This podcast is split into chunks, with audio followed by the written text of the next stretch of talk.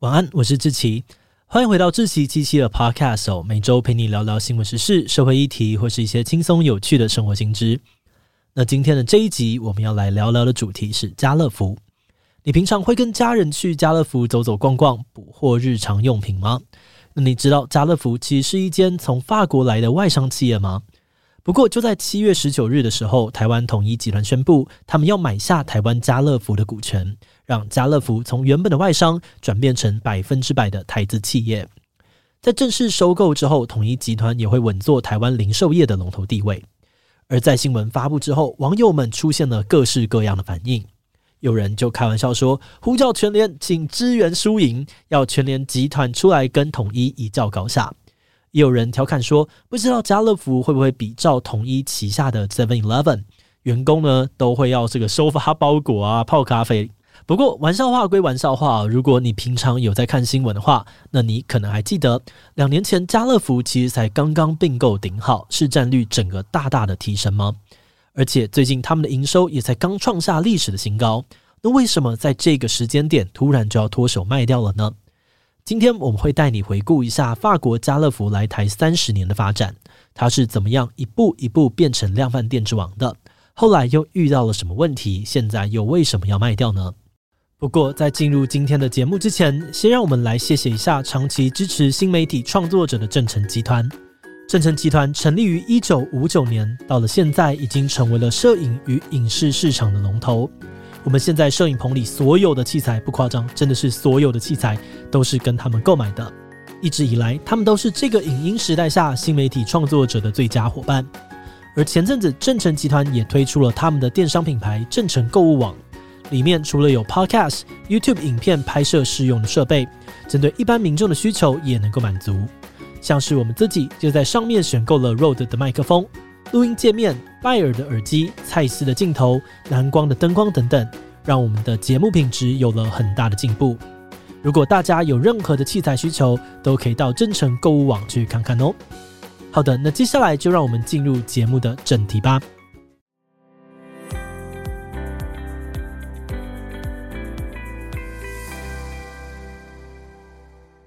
家乐福的这个品牌是由几个法国商人在一九五八年创立的，到今天已经有六十四年的历史了。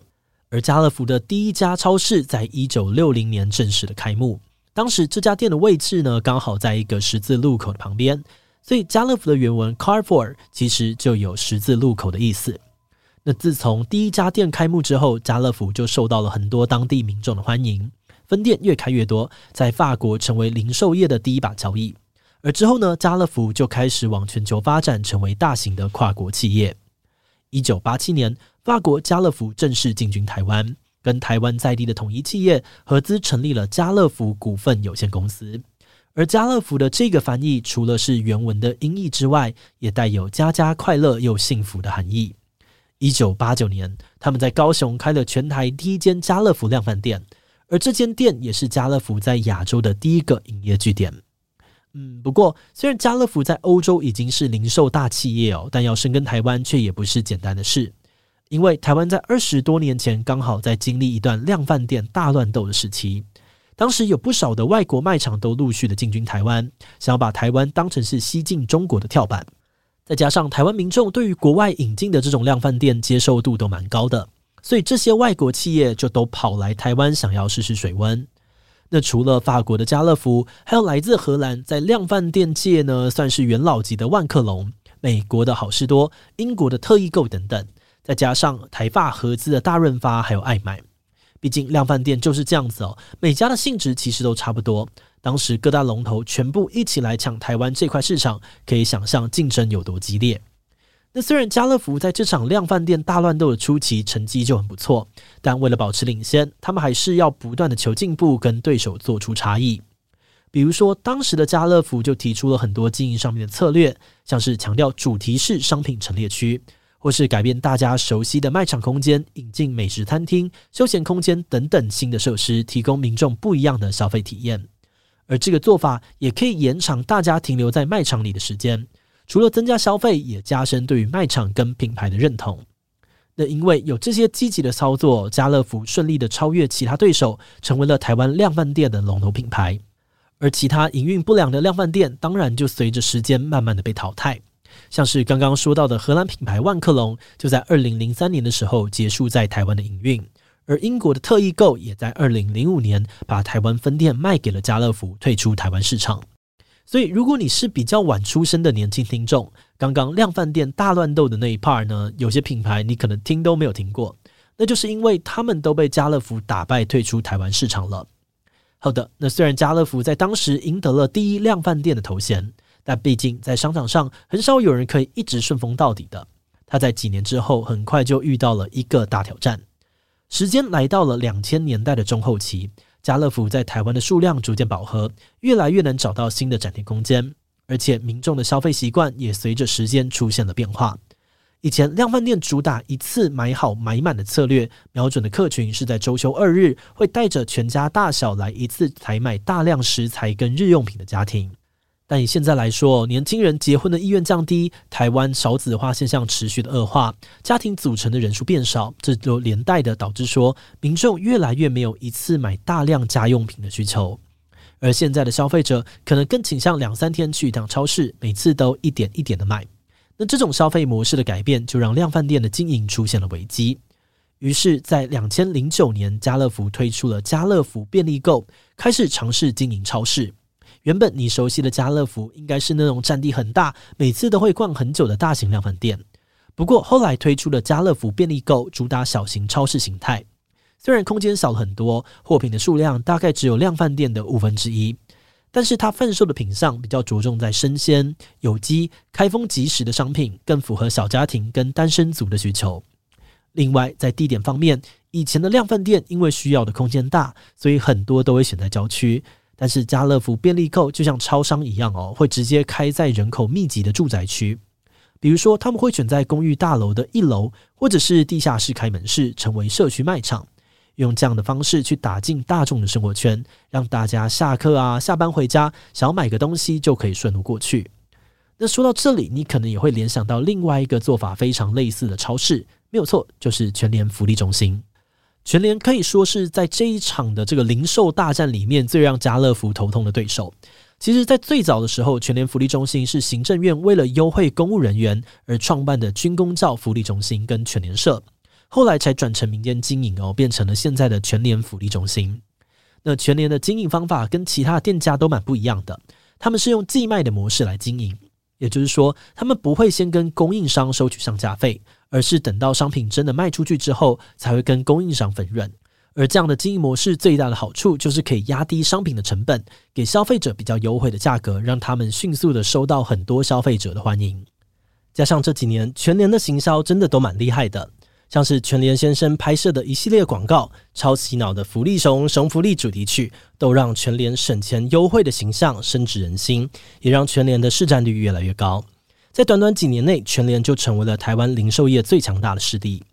在二零一二年的时候，台湾量贩与超市业的年营收排行榜上，原本稳坐龙头的家乐福，竟然输给了全联，只能拿下第二名的位置。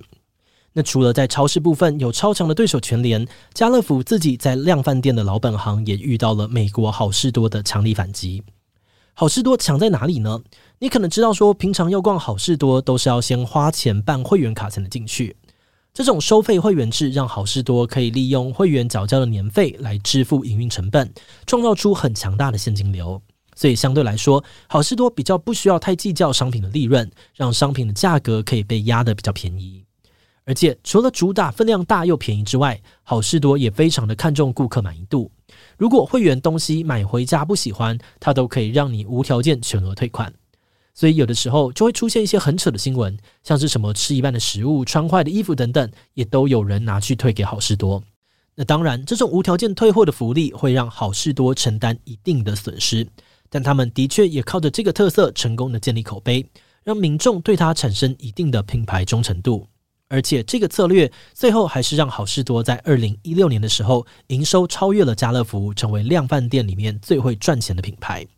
就这样子，家乐福前有全联，后有好事多，超市和量贩店两边的生意都被沉重的打击。再加上还有大润发、爱买等等的其他竞争者，家乐福要保持自己在台湾的地位，真的是完全闲不下来，根本没有喘息的空间。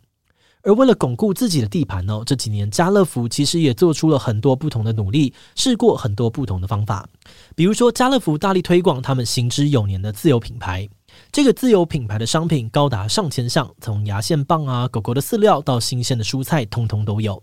家乐福透过跟上游的代工厂合作，生产这些自有品牌的商品。除了主打价格亲民，品质也会由家乐福亲自把关，推出 CP 值最高的商品。另外，家乐福也加入了快速崛起的电商产业，建立网络购物平台，想要抢攻线上消费的客群。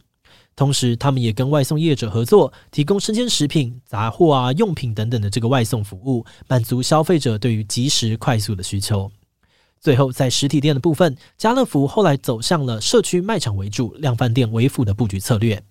刚刚讲到的家乐福便利购，以每年十间左右的速度增加，深入各大社区，逐渐成为家乐福营收的主力之一。透过这些不同的行销策略，家乐福成功挡住各大品牌的冲击，依旧保持着优秀的获利能力。而二零二零年的时候，家乐福甚至宣布收购顶好，一口气新增两百家的超市店面，成为了超市二哥。那虽然单就店家数量来说，还是跟全联有段差距。但这个举动也蛮有跟全联示威的感觉，